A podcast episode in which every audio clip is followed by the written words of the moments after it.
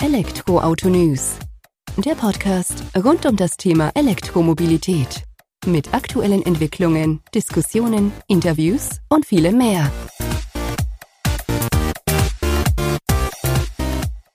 Servus und herzlich willkommen bei einer neuen Folge des Elektroauto-News.net Podcast. Ich bin Sebastian und freue mich, dass du diese Woche wieder eingeschaltet hast, wenn wir uns mit dem Thema E-Mobilität beschäftigen. In der aktuellen Folge habe ich mir Alfred Frierling, Vice President Sales Europe der Compleo Charging Solutions AG, an den Start geholt. Wir haben uns über das Thema Laden ist nicht tanken unterhalten. Eine Meinung, die Alfred ziemlich stark vertritt und die auch ja, ziemlich einleuchtend ist, wenn man sich mal ein wenig damit auseinandersetzt und damit beschäftigt. Das haben wir auf jeden Fall getan in der heutigen Podcast-Folge, haben uns aber auch darüber unterhalten, warum die Ladeinfrastruktur insbesondere in Deutschland augenblicklich mehr nach Paragraphen ausgerichtet wird als nach den E-Autofahrern selbst. Eine Entwicklung, die ja, der E-Mobilität mehr im Weg steht, als er hilft. Das war auf jeden Fall Thema bei uns im Podcast. Des Weiteren haben wir uns aber auch darüber unterhalten, warum der Fokus auf High Power Charging Löse, äh, Lademöglichkeiten nicht unbedingt der richtige Ansatz ist oder nicht der einzige Ansatz ist, den man verfolgen sollte, sondern eben ja immer auch den jeweiligen Einsatzfall zu betrachten. Das heißt, im Gespräch mit Alfred sind wir drauf gekommen, dass Compleo ja schon seit längerer Zeit, eigentlich seit der Gründung, den Ansatz von AC- und DC-Ladern verfolgt, allerdings eben nicht in dem hohen Leistungsbereich von 125, 150 kW aufwärts, sondern bis maximal 50 kW Ladestationen, die dann eben entweder bei Arbeitgebern oder auch bei Einkaufsmöglichkeiten, Aldi, Lidl und so weiter zum Einsatz kommen können, als eben auch in Hotels beispielsweise. Und warum das doch eigentlich die bessere Lösung für die Masse sozusagen ist und dort wohl auch des Öfteren genutzt wird als diese superschnellen Lademöglichkeiten wobei die natürlich auch für ihre jeweiligen Einsatzzwecke ihren Sinn ergeben. Aber da sind wir auch im Gespräch ganz gut drauf eingegangen. Ich fand, es war ein guter Austausch, an dem man sieht, wo wir aktuell mit der Entwicklung der E-Mobilitätsladeinfrastruktur in Deutschland stehen, was wir selbst noch wenig besser machen können, wo jeder selbst vielleicht auch seinen Teil dazu beitragen kann, dass die Ladeinfrastruktur dementsprechend sinnvoll ausgebaut wird und wie hoffentlich auch Deutschland von Seiten der Politik beziehungsweise von der Seite der Unternehmen, die dort ansässig sind, ihren Teil dazu beitragen können, dass die Ladeinfrastruktur sinnvoll und nachhaltig aufgebaut wird. Jetzt übergebe ich mal ganz kurz in die Werbung, um danach direkt ins Gespräch mit Alfred einzutauchen. Viel Spaß schon mal mit der aktuellen Folge.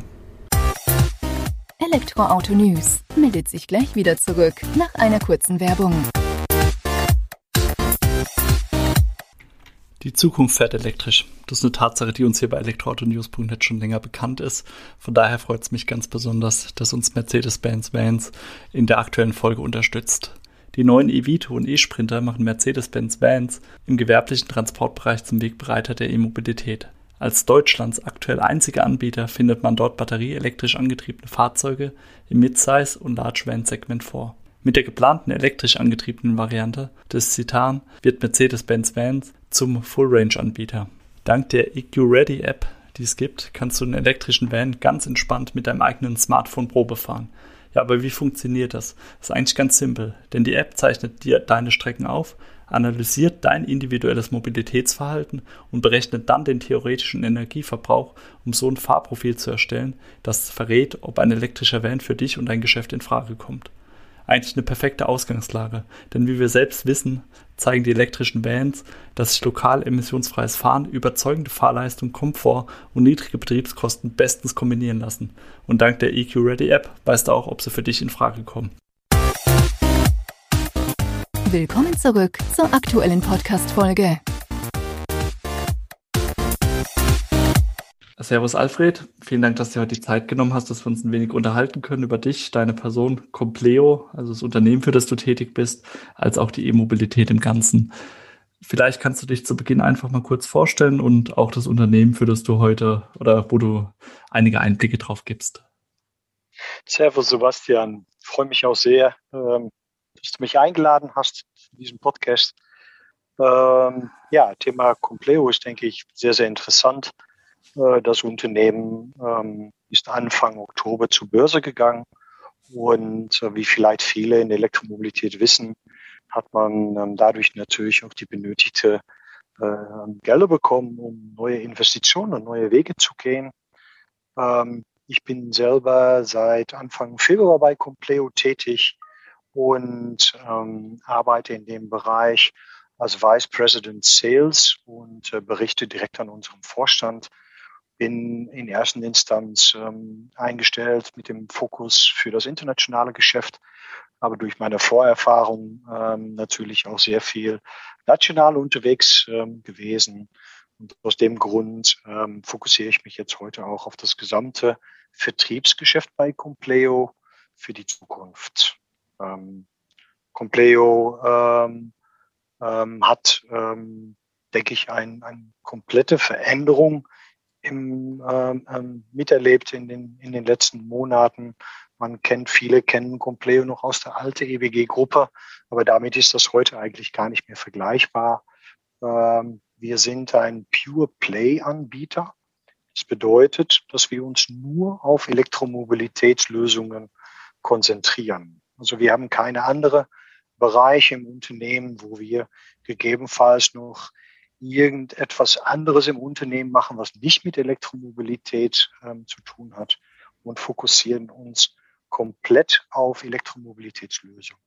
Sieht man hier auch am, am ähm, äh, draußen am Parkplatz. Hier stehen ganz viele Elektroautos, alle fahren elektrisch. Also wir erfahren auch Elektromobilität selber und äh, wissen natürlich dadurch selber auch als Mitarbeitern, wo die schwierige Punkte und die gute Punkte der Elektromobilität sind. Ja, das heißt, ihr geht ja schon mal mit gutem Beispiel voran. Vielleicht kannst du für diejenigen, die Compleo, denen das noch nicht sagt, einfach mal kurz eingrenzen, was ihr denn für Produkte anbietet, die mit der E-Mobilität eben zu tun haben, beziehungsweise du hast ja gesagt, ihr habt den reinen Fokus auf die E-Mobilität gelegt. Das Ganze ja nochmal gestärkt durch den Börsengang im vergangenen Jahr aber dass man einfach auch nochmal kurz weiß, okay, Compleo macht das und das, dass wir das äh, auch mal eingeordnet haben für diejenigen, die es eben noch nicht gehört haben. Ja, sehr gerne. Wir haben einen starken Fokus auf äh, Research und Development. Und die Philosophie von Compleo ist natürlich die Controller, die in den unterschiedlichen Ladesystemen verbaut sind, die im eigenen Haus zu entwickeln und äh, natürlich auch die Software dafür selber zu entwickeln und die Leistungselektronik, die für DC gebraucht wird. Wir haben ein Produktsortiment, äh, was in erster Instanz natürlich ähm, aus der Richtung von den Stadtwerken, Energieversorgern gekommen ist, weil Compleo da die aus der, aus der Tradition heraus sehr gute Geschäftskontakte hat ähm, und haben in den letzten Jahren das Portfolio erweitert in Richtung DC und bieten ähm, jetzt auch DC-Ladestationen an in 24 Kilowatt DC mit daneben noch ein AC-Ladepunkt, 22 Kilowatt AC und haben mit der Cito 500 dann auch 50 Kilowatt DC angeboten. Das machen wir ganz bewusst, weil unsere Use Cases und unsere Zielgruppen auch eher die Kombination zwischen AC und DC brauchen. Wir sehen uns nicht als Anbieter von die große DC 350 Kilowatt äh, äh, Ladestationen an den Autobahnen, so wo überall jemand drü jeder drüber spricht in Bezug auf High Power Charging. Weil wenn man letztendlich mal so richtig auf die Ladekurven der Fahrzeugen schaut, dann sieht man, dass ganz viele Fahrzeuge zwar so jetzt auch auf der MBW-Plattform von VW und Audi und Skoda dass die 30 Prozent bis 125 Kilowatt laden und danach natürlich die Ladekurve relativ schnell runtergeht. Und deswegen ähm, sehen wir das mit an gewissen Standorten mit 50 Kilowatt DC in Kombination mit AC ähm, wir eine sehr gute Lösung anbieten für bestimmte Use Cases. Ähm, wir kommen aus dem Bereich natürlich von Energieversorgung und Netzanschlüsse und wissen natürlich auch in viele Zielgruppen, wo das Auto in Zukunft geladen wird, dass dort natürlich die Erweiterung der Netzanschluss sehr, sehr teuer ist. Und das ist genau, wo wir mit unserem Produktportfolio ähm, auf einspielen. Der Fokus liegt also bewusst, so wie du jetzt auch gesagt hast, ihr geht da weg äh, oder seid gar nicht erst hingegangen zu diesen HPC-Schnellladern, sondern ähm, bewusst in Anführungsstrichen im mittleren Ladesegment würde ich jetzt mal bezeichnen, eben aufgrund der Tatsache, dass ihr dort ja auch den größten Markt, wie ich das im Vorhinein oder im Vorgespräch auch mit dir festgestellt hatte, sehen, weil es gibt ja nicht immer nur diese schnell ladenden E-Autos, sondern gerade, ich sag mal, wenn wir jetzt in die Masse der Fahrzeuge reingehen, werden die auch nicht immer mit dieser immens hohen Schnellladefähigkeit ausgestattet sein, sondern wenn ich halt einen Stadtwagen habe, wie ein E-Up, einen kleinen Renault Zoe oder irgendwas in die Richtung, dann sind es ja auch definitiv eher leistbare E-Autos, die dann auch in der Stadt verwendet werden, die ich vielleicht nicht immer unbedingt extrem schnell aufladen muss, sondern wo ich auch entsprechend Zeit dafür habe. Und da reichen dann eben auch eure Ladelösungen oder sind da eigentlich die ideale Lösung dafür? Ja, absolut. Ähm, da bin ich äh, komplett bei dir, Sebastian. Und das ist, glaube ich, auch eine der Themen, die sehr viel diskutiert wird äh, in Bezug auf Schnellladen und so weiter. Man sieht viele Beiträge heutzutage über High Power Charging, höher, schneller, mehr in Ladeleistung und so weiter. Und ähm, ich frage mich selber auch, ähm, auch oft, ob das der wirkliche Alleinstellungsmerkmal äh, der Elektromobilität ist, weil ähm, da, wenn wir heute Benzin oder Diesel tanken, wird das immer schneller sein als das, was wir eh mit High Power Charging erreichen werden. Also was ist unser Unique Selling Point, das zu vergleichen mit High Power Charging gegenüber Benzin oder Diesel? Dabei liegen die ganz großen Vorteile der Elektromobilität, die liegen ja da drin, dass wenn das Auto parkt und ich mache etwas anderes, dann meine Batterie wieder zu laden. Und dann kostet mir das keine Zeit. Also ähm, ich sage das selber auch schon seit Jahren, wenn mein Elektroauto geladen wird, dann brauche ich eigentlich nur 40 Sekunden für 450 Kilometer Energie, weil ich brauche eigentlich nur 20 Sekunden zum Ankoppeln und 20 Sekunden wieder zum Abkoppeln. Das kann ich beim Arbeitgeber machen, das kann ich zu Hause machen. Und was ich auch sehr interessant finde, also gerade so die, die, die 50 kW DC-Anwendung, die sieht man dann natürlich auch bei Supermärkten, im Retail-Bereich, wo man eine Stunde unterwegs ist. Dann reicht ähm, 50 Kilowattstunden zum Nachladen, die reichen ja dann.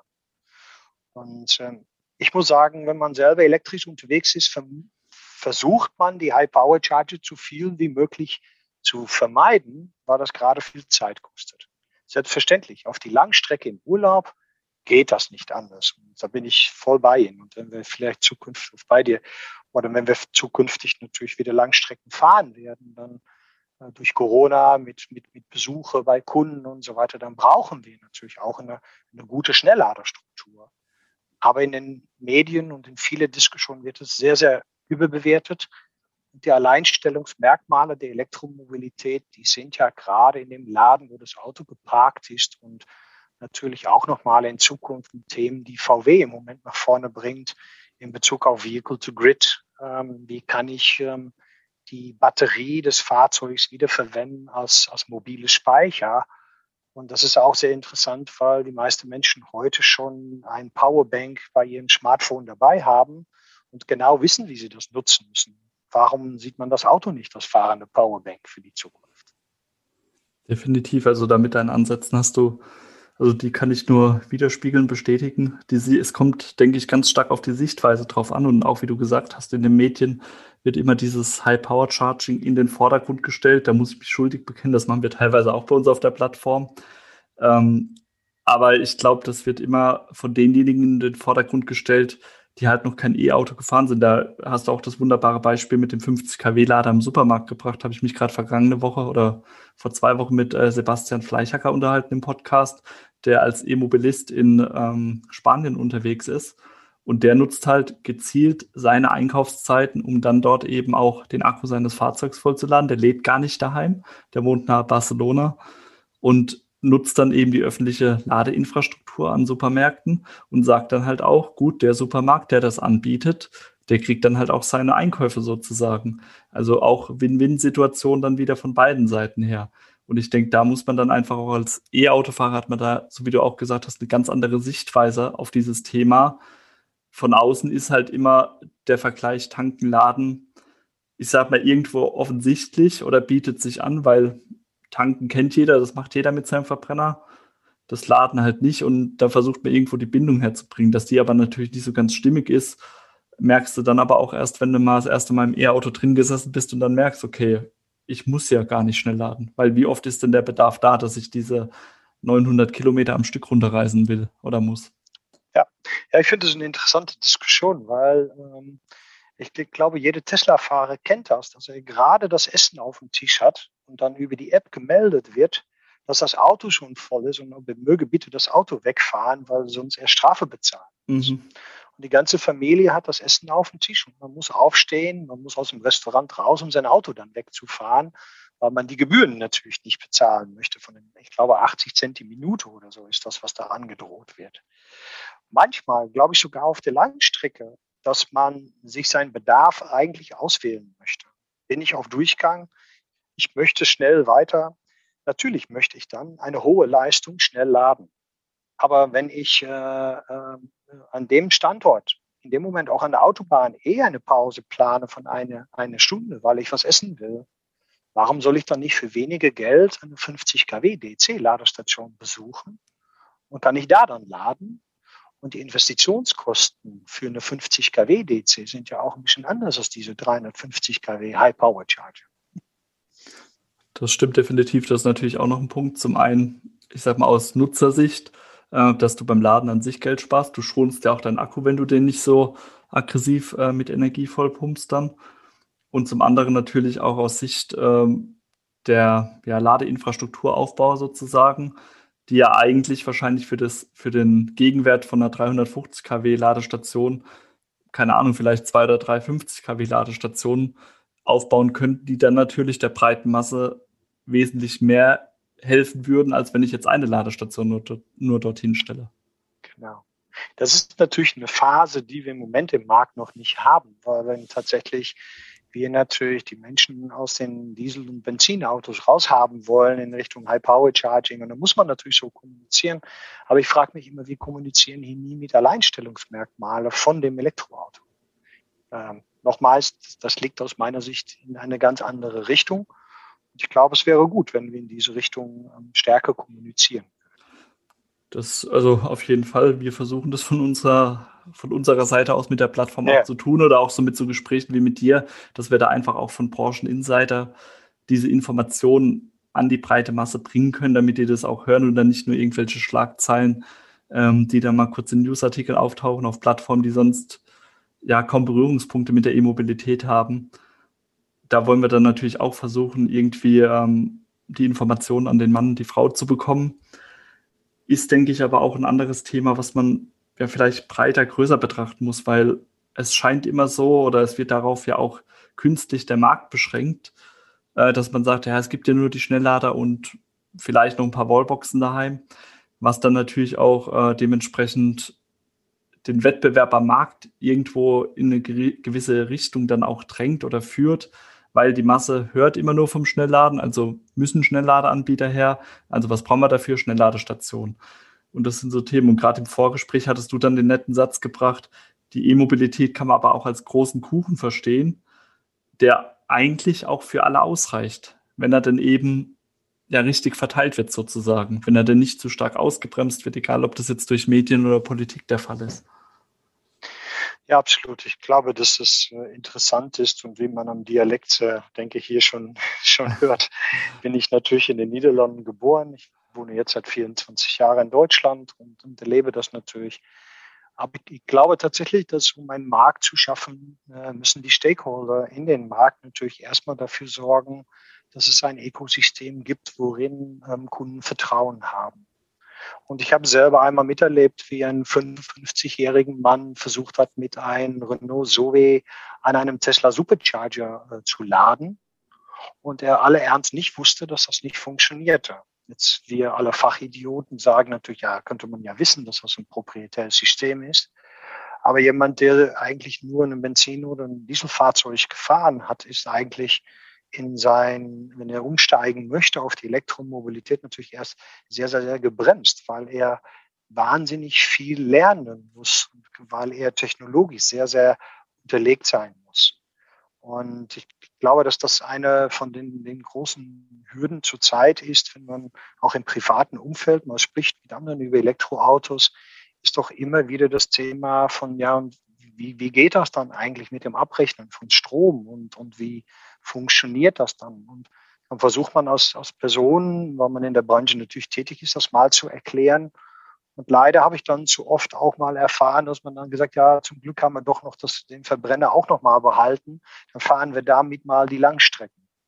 Und damit hat man dann das Ziel nicht erreicht. Und das liegt, glaube ich, sehr daran, ähm, wie wir uns autorisieren heutzutage an der Ladeinfrastruktur, wie unser Roaming-System gedacht ist. Ähm, jetzt kommen natürlich eine ganz starke Bewegung, Plug and Charge aus der Automobilindustrie kommt dabei. Es gibt ähm, Giro-E-Karten, die angeboten werden können. Es gibt Kreditkarten, die angeboten werden können. Äh, es fehlt mir noch den Münzeinwurf, dass wir den wieder machen. Und so haben wir am Ende ähm, aus meiner Sicht ähm, sieben, acht Systeme, die alle irgendwie ihre, wahrscheinlich ihre Berechtigung haben. Aber wie sollen wir das einem normalen Bürger, der kein Techniker ist, noch erklären? Der hat ein Portemonnaie, da hat er ein paar Karten drin. Und ähm, irgendwie ist er, man kann ihm auch erklären, dass er vielleicht eine Karte vom Mobility Service Provider kaufen muss oder dass der Vertrag schon im Auto liegt, so wie das bei Plug and Charge jetzt angedacht ist. Aber das wird ja nicht überall funktionieren. Ja, und er wird immer wieder Erfahrung haben, dass er dann, so wie dieser Mann äh, bei den Tesla Supercharger merkt, hey, das funktioniert nicht. Und ich sehe es als, als große Aufgabe der Branche, da, da einfach mal einheitlicher zu werden und einfach mal klarer zu werden. Wir bei Compleo sind, sind ein Hersteller, der eigentlich versucht, das zu tun, was unsere Kunden fragen. Also wir bieten eigentlich alles an und ähm, haben jetzt auch ähm, in, in, Zukunft dann auch die Möglichkeit, in Bezug auf Kreditkarten das an Betreiber anzubieten, ähm, wenn man das möchte. Aber das ist natürlich eine wahnsinnige Entwicklungsaufwand. Das ist natürlich viel Aufwand für Unternehmen, um all diese Systeme zu kennen, zu entwickeln, durchzuentwickeln, diese neue Innovationen folgen zu können. Und deutsche Unternehmen müssen das alles machen, weil irgendwie die Dinge nicht so ganz deutlich geklärt sind. Und das ist sehr, sehr schade, kostet viele Ressourcen. Und wenn man den Elektromobilitätsmarkt mal sieht, ist das ein globaler Markt und werden wir auch internationalisieren müssen. Und dafür fehlt dann bei vielen Unternehmen letztendlich die Ressourcen.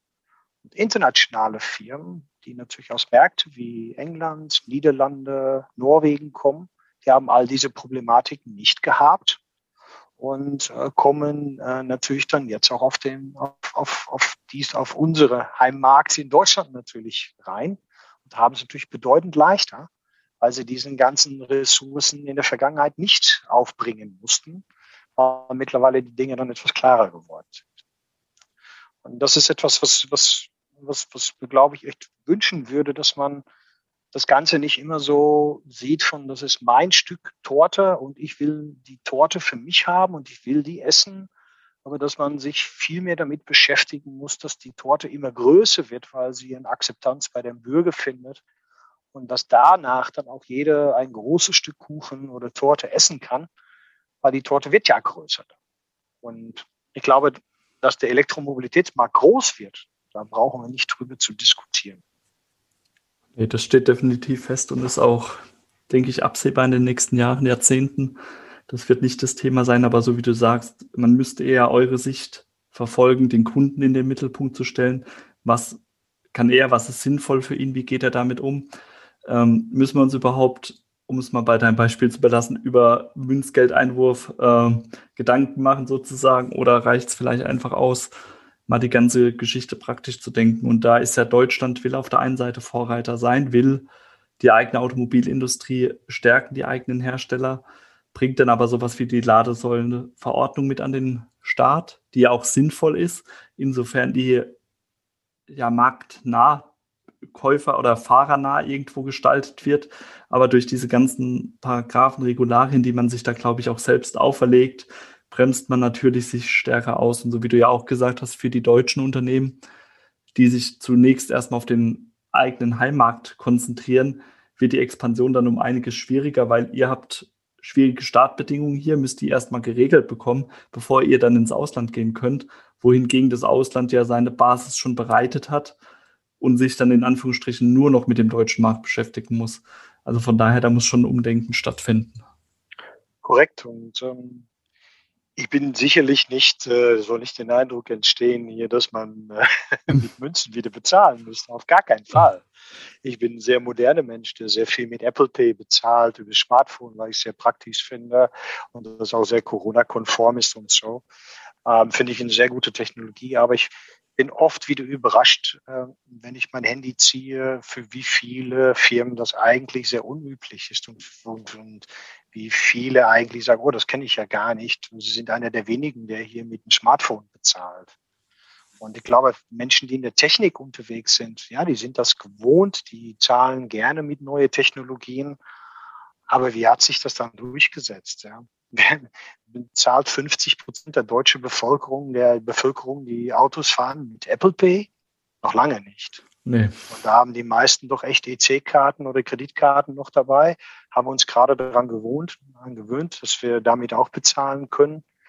Und ich glaube, dass das, äh, dass man ein bisschen mehr schauen sollte, ähm, wie macht man das leichter, den Zugang mit einem Elektroauto mal loszufahren und wie schafft man das Vertrauen, dass die Bürger sagen, ja, das, das funktioniert. Ich habe keine Angst mehr, dass ich vor einer Ladesäule stehe und ich bekomme keinen Strom.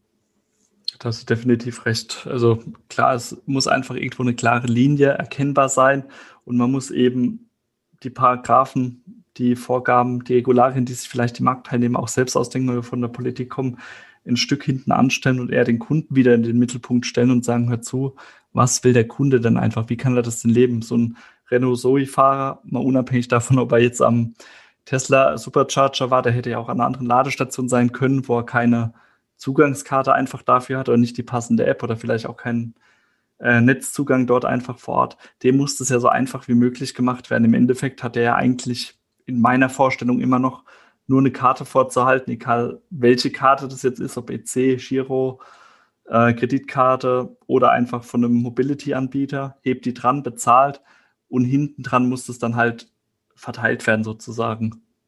Weil dem Nutzer muss es ja an sich eher zweitrangig sein. Der, also ich, wenn ich jetzt in der Tankstelle mein Benzin bezahle, um den Vergleich nochmal zu bemühen, mit der Kreditkarte oder EC-Karte, mache ich mir auch keine Gedanken dran, an wen da jetzt welches Geldbeträge, äh, welche Geldbeträge fließen.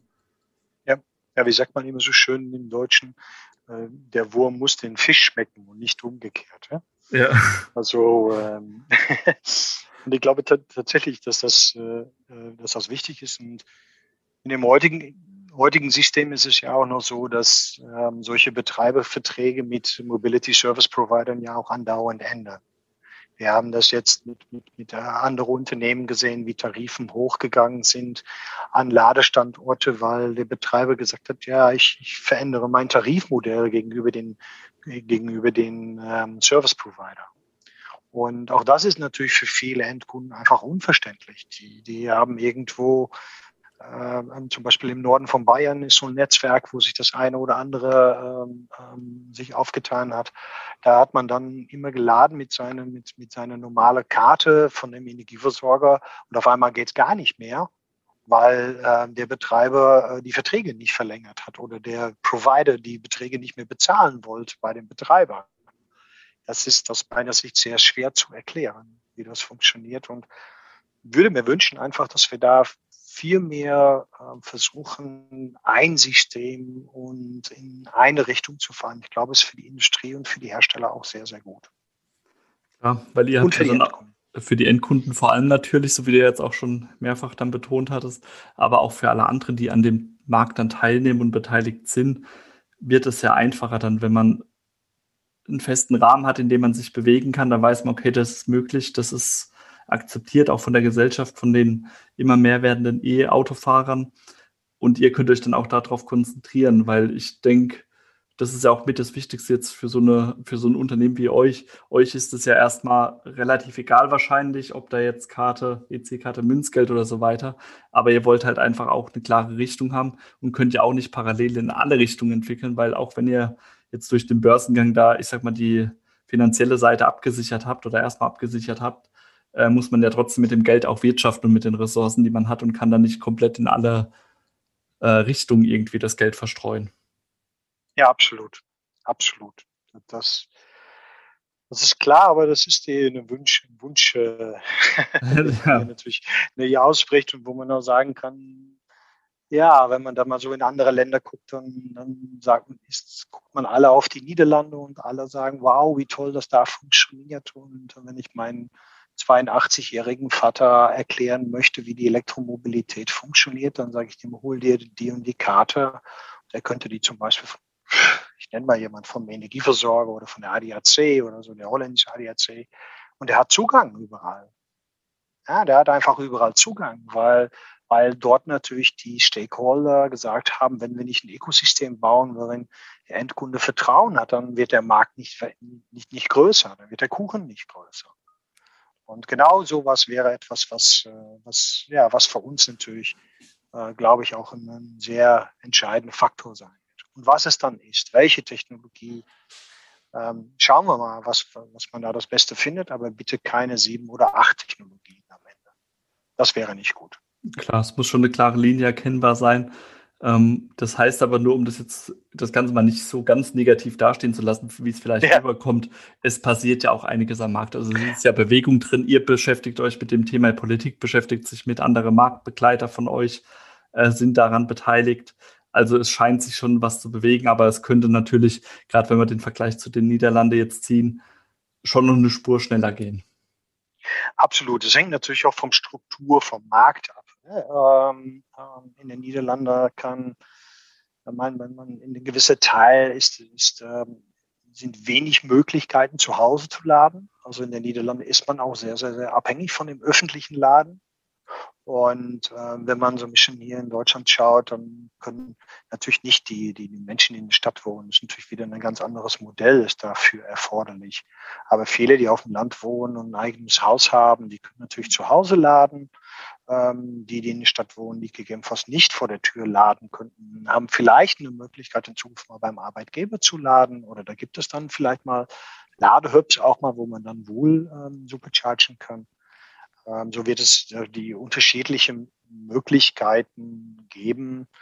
Und ich bin da bei dir. Ähm, das ist, man darf das auch nicht überbewerten, weil letztendlich ist Strom gibt es nahezu eigentlich überall. Das ist was ganz anderes als Benzin. Ich habe nie eine Benzintankstelle zu Hause gehabt, aber Strom hatte ich zu Hause. Ich habe auch nie eine Benzintankstelle hier beim Arbeitgeber gehabt, aber Strom gibt's hier. Also Strom gibt es an so viele Stellen. Also es gibt so viele Möglichkeiten, ähm, das Auto an, an gewisse Stellen wieder aufzuladen, ähm, dass man, dass man tatsächlich natürlich ähm, auch diese öffentliche Ladeinfrastruktur ähm, vielleicht auch weniger nutzen muss, als, als wie es vielleicht in der Diskussion ein bisschen dargestellt wird. Korrekt. Also in der Regel ist es bei mir so, ähm, 80, 85 Prozent ist Arbeitgeberladen zu Hause Laden gewesen. Jetzt weiß ich, dass ich natürlich ähm, für mich spreche und dass das für viele andere Menschen in Städten ähm, wahrscheinlich unterschiedlich sein wird. Aber dafür auch nur, nur 15 Prozent, glaube ich, 20 Prozent von 80.000 Kilometern in zwei Jahre im Öffentlichen geladen habe. Ja, da hast du definitiv recht, Alfred. Also gerade so diese Betrachtung der ähm, Herausforderung beim Laden kommt es, denke ich, darauf an, was sind denn die Möglichkeiten, die überhaupt geboten werden. Klar kann nicht jeder beim Arbeitgeber laden, klar wird nicht jeder daheim laden müssen, aber da wird man einfach auch immer schauen müssen, welchen Kompromiss oder welche Möglichkeit kann man denn in Anspruch nehmen sozusagen.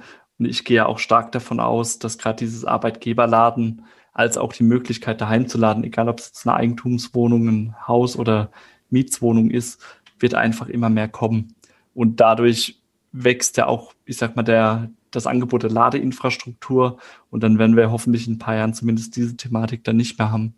Ähm, ja, ich kann mein Auto gar nicht mehr laden, sondern du triffst es, du hast es ja schon sehr passend beschrieben.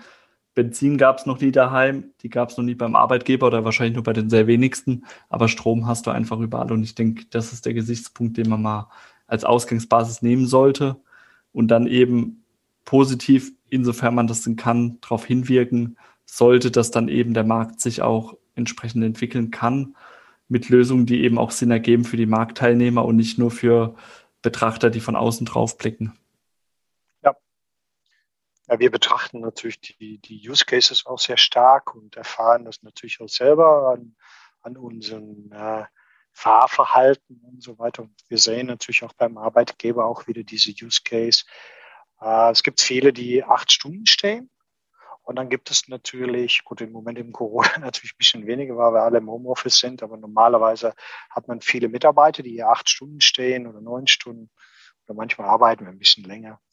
Und äh, es gibt natürlich auch Besucher und, und da sieht man oft dann auch da wieder, dass diese Kombination DC-AC gebraucht wird weil, weil einige Besucher natürlich an den mit einer 11 kW Onboard-Lader, so eine 70 Kilometer pro Stunde nachladen können. Und diese Besucher sind immer sehr, sehr glücklich, wenn sie mit vollem Batterie wieder hier wegfahren oder wenigstens 80 Prozent wegfahren können, so dass sie ähm, eigentlich auch wieder auf dem Weg nach Hause ähm, ähm, diese Superchargen einmal nicht machen müssen und ihre Frau anrufen können, dass sie halbe Stunde, 45 Minuten früher zu Hause sind. Das, das freut auch immer sehr, sehr viele Besucher. Und ich glaube, das, was auch in der Use Case, ähm, das macht, denke ich, auch Compleo einzigartig, dass wir sowohl als AC als DC und dann DC 24 Kilowatt, ein Besucher hier bei uns zwei Stunden ist, dann brauchen wir keine größeren Netzanschlüsse, aber er hat auf jeden Fall 48 Kilowattstunden nachgeladen. Bei einer Batterie 75 und der ist nicht ganz leer, wenn er hier ankommt, fährt er wieder ganz zufrieden nach Hause. Und das ist etwas, glaube ich auch, dass man immer so ein bisschen aus dem Use Case heraus äh, betrachten muss. Wie sind da die Bedürfnisse und was will eigentlich, ähm, ähm, ja, welches Bedürfnis kommt aus dem Anwendungsfall heraus? Und das habt ihr echt ganz gut gelöst. Also gerade so wie du sagst, das Beispiel da mit dem Außendienstler, der bei euch dann zu Besuch ist und dann mal für zwei Stunden laden kann und dann ja. eben auch die halbe Stunde früher bei seiner Frau wieder daheim ist oder bei sein, ihr Mann, ähm, ja. ist ja ein wunderbares Beispiel dafür, dass es echt darauf ankommt, sich Gedanken darüber zu machen, was für eine Herausforderung habe ich denn eigentlich, die ich lösen möchte und entwickle danach die Lösung und suche mir nicht irgendwie ein ähm, Problem raus, was gar keins ist, weil, wie gesagt, gerade diese Schnellladergeschichte, die werden ja immer in Verbindung gebracht mit langen Reisen und so weiter. Klar, reise ich ein, zwei, dreimal vielleicht im Jahr in Urlaub, auch eine längere Strecke, braucht dann diese Schnelllader oder bin froh, wenn es die gibt. Absolut. Aber ja, realistischer absolut. ist ja definitiv der Fall, äh, dass ich es in meinem Alltag brauche, dass ich ja das öftere mal irgendwie auf Geschäftsfahrten unterwegs bin, dass ich mal in der Stadt unterwegs bin, wo ich einkaufen gehe. Und da sind halt eben gerade diese, ich sag mal, DC-Ladestationen bis 50 kW dann doch eher lösungsorientiert, als dann Schnelllader hinzustellen. Ja, natürlich auch von den ganzen Kosten zur Erstellung von so etwas natürlich auch ganz anders. Sie müssen aber natürlich an den richtigen Stellen stehen. Ne? Es macht natürlich keinen Sinn, dass Sie da dort stehen, wo jemand unbedingt schnell laden muss. Das, das hat dann mit High Power Charging macht es natürlich keinen Sinn. Aber es gibt ganz viele Stellen, wo einfach 50 kW oder 24 kW DC in Kombination mit AC, 11 Kilowatt, einfach eine sehr gute Anwendung ist.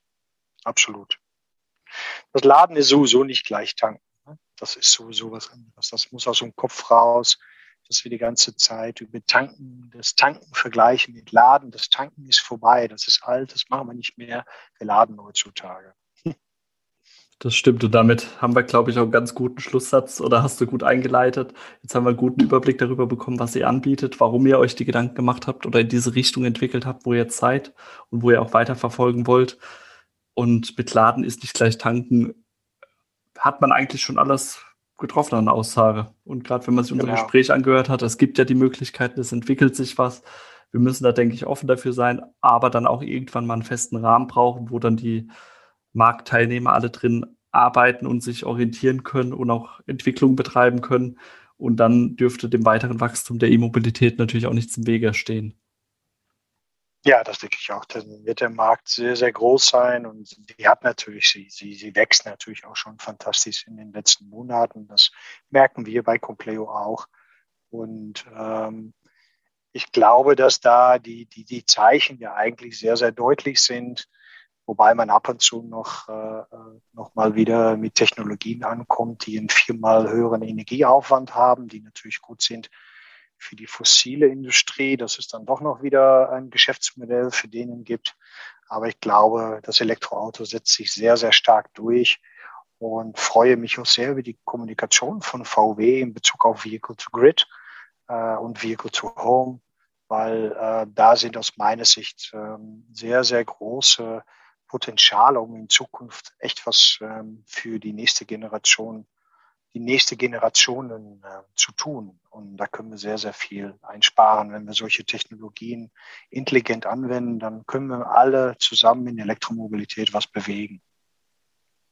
Das hört sich doch gut an und ich hoffe auch, dass das so passieren wird. Mit Vehicle to Grid haben wir natürlich noch einen, ich sag mal, längeren Weg vor uns. Da gibt es ja. auch noch einiges zu regeln, aber. Viel Rechtliches, ja, ja absolut. Ja, ja, ja. ja. Absolut. Aber ich, das wäre wahrscheinlich ein eigener Podcast wert, aber die, der Ausblick ist da, die Vision, dass man da einen Weg einschlagen kann. Und so wie du sagst, wir dürfen es ja jetzt nicht nur auf unsere Generation ähm, beschränken, sondern müssen da weiterdenken. E-Mobilität wird der Standard werden in Zukunft oder ist auf gutem Weg dorthin.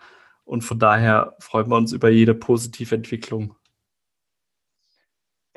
Ja, auch. Dann vielen Dank für deine wir Zeit. Alfred. Und ich freue mich sehr gerne. auf den Austausch.